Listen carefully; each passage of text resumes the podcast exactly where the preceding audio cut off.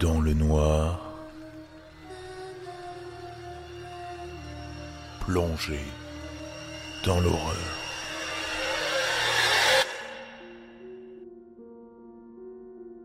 Mon tout premier emploi a été celui de groom à l'hôtel du coin. Ce n'était pas une chaîne ou un motel, mais un hôtel de luxe relativement tranquille, situé près de ma maison. Le Kingfisher. C'est le 15 novembre que je m'y suis retrouvé face à face avec l'horreur et que j'ai vraiment perdu ma confiance en l'humanité. Je me souviens encore de cette soirée, comme si c'était hier, quand bien même je ne comprends toujours pas ce qui est arrivé. Et j'espère au fond ne jamais le découvrir. Tout ce que je sais, c'est que je ne resterai plus jamais seul ou ne travaillerai plus dans un hôtel de toute ma vie, par crainte que cela ne se reproduise ou que la prochaine fois, je ne sois plus qu'un témoin. Quand j'ai commencé à y travailler, c'était une entreprise florissante. Des gens de tout le pays venaient y séjourner. Chaque fois qu'ils voulaient passer un week-end à la plage ou bénéficier d'un séjour luxueux dans une campagne paisible. J'adorais cet endroit, mais au fur et à mesure que le temps passait et que le pays commençait à plonger dans les problèmes économiques, de moins en moins de gens sont passés. Ne vous méprenez pas, nous étions toujours très occupés, mais nous n'étions plus aussi populaires.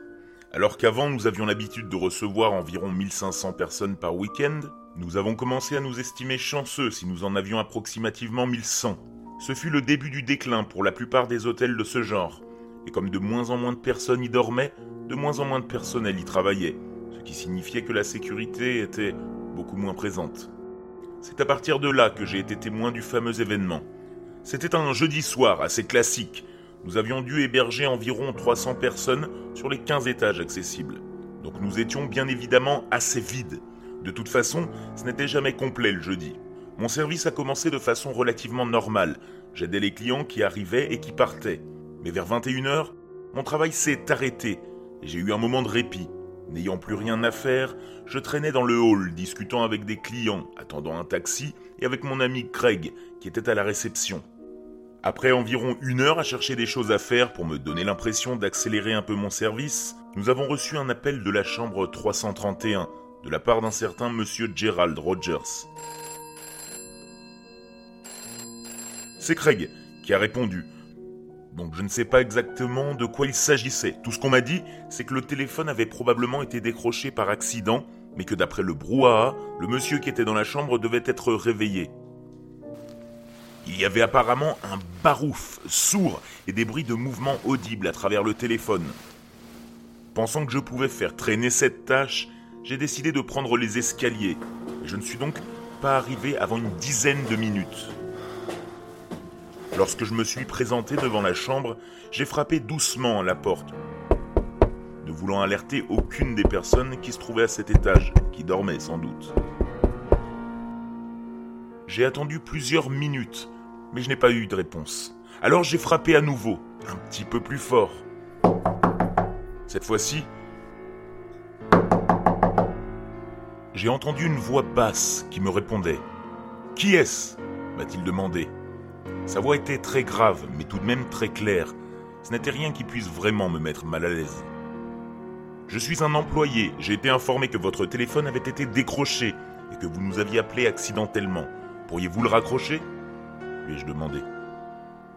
Désolé, je ne peux pas. Pourquoi ne pas entrer et allumer la lumière? Ma porte est de toute façon déverrouillée, m'a-t-il répondu. Cette fois, il a élevé la voix, comme s'il était maintenant loin de l'entrée. J'ai saisi la poignée de la porte, mais en essayant de la tourner, j'ai constaté qu'elle ne bougeait pas. La porte était verrouillée. J'ai attendu derrière le battant, pensant qu'il se rendrait compte qu'elle était en réalité fermée et qu'il m'ouvrirait. Cependant, après plusieurs minutes d'attente, rien ne s'est passé. Lassé, j'ai dit à travers la porte Je ne peux pas entrer. Raccrochez simplement votre téléphone. Je me suis alors retourné pour redescendre dans le hall, sans repenser à cette histoire. Une fois de retour en bas, j'ai demandé à Craig si l'homme avait finalement raccroché le téléphone, et il m'a répondu que oui. Alors, j'en suis resté là. Une heure plus tard, Craig a dû revenir vers moi pour me dire que le même téléphone dans la même chambre avait de nouveau appelé la réception et était de nouveau resté décroché. Pensant que cela devait être une sorte de problème technique venant de la dite chambre, je suis retourné à la 331 en allant beaucoup plus vite que la dernière fois. J'ai continué de procéder en frappant à la porte de façon silencieuse, car il était 23 heures et que nous ne voulions pas de mauvaises critiques de la part des clients. Une fois de plus, je n'ai pas eu de réponse. Alors comme j'avais fait plus tôt, j'ai frappé un peu plus fort. Et cette fois, toujours pas de réponse. Mes cognements n'ont été accueillis que par le silence. Pensant que le monsieur était peut-être endormi, je suis retourné dans le hall et j'ai pris la grande clé pour me permettre d'entrer dans la 331. En ouvrant, j'ai vu l'homme, assis sur le lit. Il regardait en direction de la salle de bain. À part le lavabo qui coulait, la pièce était calme, extrêmement silencieuse. Étrangement, l'homme n'avait pas réalisé que j'étais là. Il a continué à fixer la salle de bain. Je me suis excusé de l'avoir dérangé de nouveau et lui ai gentiment demandé de raccrocher. Mais il n'a pas bougé. Il a continué à fixer le même point. J'ai fait un pas dans la pièce. Mon anxiété a commencé à augmenter. C'était effrayant de me rendre compte qu'il ne me voyait même pas. J'étais sur le point d'allumer la lumière, mais j'ai entrevu le téléphone. J'ai immédiatement changé de direction pour aller remettre ce dernier en place sur son support. Une fois mon travail terminé, j'ai tourné les talons et je me suis précipité vers la sortie tout en ayant l'impression que quelque chose était derrière moi et me suivait. En arrivant à la porte, je me suis retourné pour contrôler la pièce du regard une dernière fois. C'est alors qu'il a finalement fait un mouvement. C'était lent, presque imperceptible. Et ce n'était qu'au niveau de son visage. Mais c'était déconcertant. Il a lentement incliné la tête pour éloigner son regard de la salle de bain et m'a regardé, les yeux grands ouverts. J'ai fermé la porte en la claquant, de façon assez rapide pour rompre le contact visuel aussi vite que possible. J'ai eu la chair de poule, et en redescendant dans le hall, j'ai prié pour que rien en rapport avec cet homme ne se reproduise ce soir. Une fois revenu, j'ai tout raconté à Craig, il m'a dit que j'étais probablement paranoïaque et que le type était sûrement ivre ou dormait juste bizarrement. Pour être honnête, je préférais ses explications à ce que je venais de voir, et j'ai donc essayé de me convaincre que ce qu'il avait dit était vrai. Au fil de la nuit, l'hôtel est devenu de plus en plus calme, et j'ai donc passé du temps à parler avec Craig, ce qui m'a rassuré et m'a fait oublier ma précédente rencontre, jusqu'à ce que l'homme appelle une troisième fois. Tout comme les deux dernières fois, il n'y a pas eu de parole au bout du fil, seulement des bruits de pas et des petits gémissements étouffés. Mon estomac s'est noué, et malgré mon bon sens, me disant de ne pas y aller, je suis remonté jusqu'à la 331. Cette fois, la porte était légèrement entr'ouverte. Alors, j'ai frappé tout doucement et fait grincer les gonds en l'ouvrant tout en espérant que l'homme n'était pas là. En ziotant la pièce, j'ai remarqué qu'il était toujours dedans, sauf que cette fois, il était sur le lit, face contre terre. La seule lumière qui illuminait la chambre était la faible lampe du couloir, en empêchant de voir ce qu'il y avait autour. Tout ce que je discernais, c'était cet homme, allongé, entouré d'un liquide sombre. Cela me rassurait un petit peu et me rendait moins anxieux. Craig avait certainement raison. Il était probablement ivre. il avait sans doute commencé à suriner dessus en s'endormant. C'était ennuyeux qu'il ait abîmé nos draps, mais cela rendait l'ambiance beaucoup moins effrayante. J'ai raccroché son téléphone pour la deuxième fois et je suis parti en fermant complètement la porte. Après cela, le reste de la soirée a été plutôt tranquille. Vers une heure du matin, Craig et moi avons terminé notre quart de travail et sommes donc rentrés chez nous.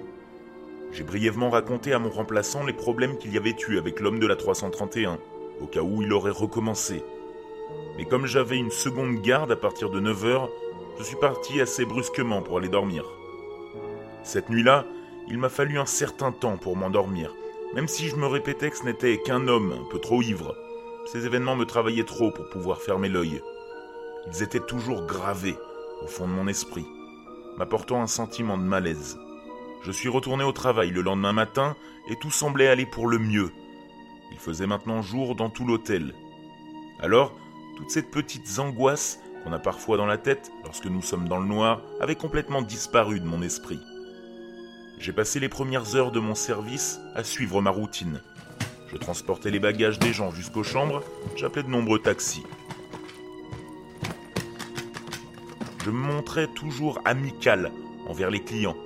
Je leur parlais souvent de leur soirée et du déroulement de leur séjour. Lors de mon troisième voyage dans le hall, j'ai été accueilli par un grand homme portant un long manteau de cuir entièrement boutonné, avec un foulard qui lui couvrait le nez et la bouche, ainsi qu'une casquette. Il s'est approché de moi et m'a dit Désolé pour la nuit dernière, dans la chambre 331.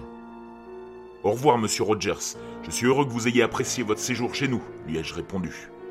Et sur ces mots, il est sorti de l'établissement. Aux alentours de 11 heures, j'ai été appelé une ultime fois à la 331. Non pas par le téléphone de la chambre, mais par la femme de ménage. Elle avait appelé parce qu'elle ne pouvait pas entrer et avait besoin que je déverrouille la porte pour elle. Apparemment, sa clé ne fonctionnait plus, car peu importe le nombre de fois où elle l'avait tournée, elle refusait tout simplement d'ouvrir. En arrivant, j'ai voulu la déverrouiller, mais elle a également refusé de s'ouvrir. J'ai donc pensé que quelque chose devait se trouver derrière et bloquer la porte. J'ai passé un appel à la réception pour demander si Gerald Rogers avait bel et bien quitté l'hôtel quand je l'avais vu à 10 heures, et ils m'ont affirmé que oui. Sachant cela, j'ai décidé qu'il valait mieux forcer le passage. Alors, j'ai donné trois coups de pied dans la porte pour tenter de casser la serrure. Le dernier coup a fonctionné. Nous avons pu ouvrir le battant. En entrant, nous avons été horrifiés de voir que la pièce était couverte de sang. Il y en avait partout, dans la baignoire, dans le lavabo, sur les murs et sur le plafond. Il y en avait aussi une grande mare qui avait taché tout le matelas. J'étais dégoûté. Mon estomac s'est tordu. Je me suis senti mal. Je me suis mis la main sur la bouche pour essayer de ne pas vomir. Je me suis retourné pour quitter la pièce avec précipitation. Et lorsque je me suis dirigé vers la porte, j'ai vu ce qui la bloquait. C'était le cadavre de Gerald Rogers. Il était allongé là, près du battant. Ses vêtements avaient tous disparu, sauf son caleçon. Il avait des coupures des deux côtés du corps et il portait ses boyaux autour de son cou, comme un boa. Cependant, le plus déconcertant était le fait qu'il avait un écœurant sourire formé sur son visage, comme s'il était mort dans un moment d'extase. Il va sans dire que nous avons immédiatement appelé la police. L'enquête a été longue et ardue. Personne n'a jamais su qui avait tué M. Rogers. Peu de temps après, j'ai démissionné. Je ne pouvais pas continuer à retourner sur les lieux de ce crime. Pas avec les souvenirs que j'avais. Encore plus tard, l'hôtel a fermé définitivement. Il n'avait pas réussi à se remettre de son image ternie. Je pense souvent aux événements de cette nuit-là. Qui était le meurtrier? Aurais-je pu aider M. Rogers? Et pourquoi avait-il l'air si heureux?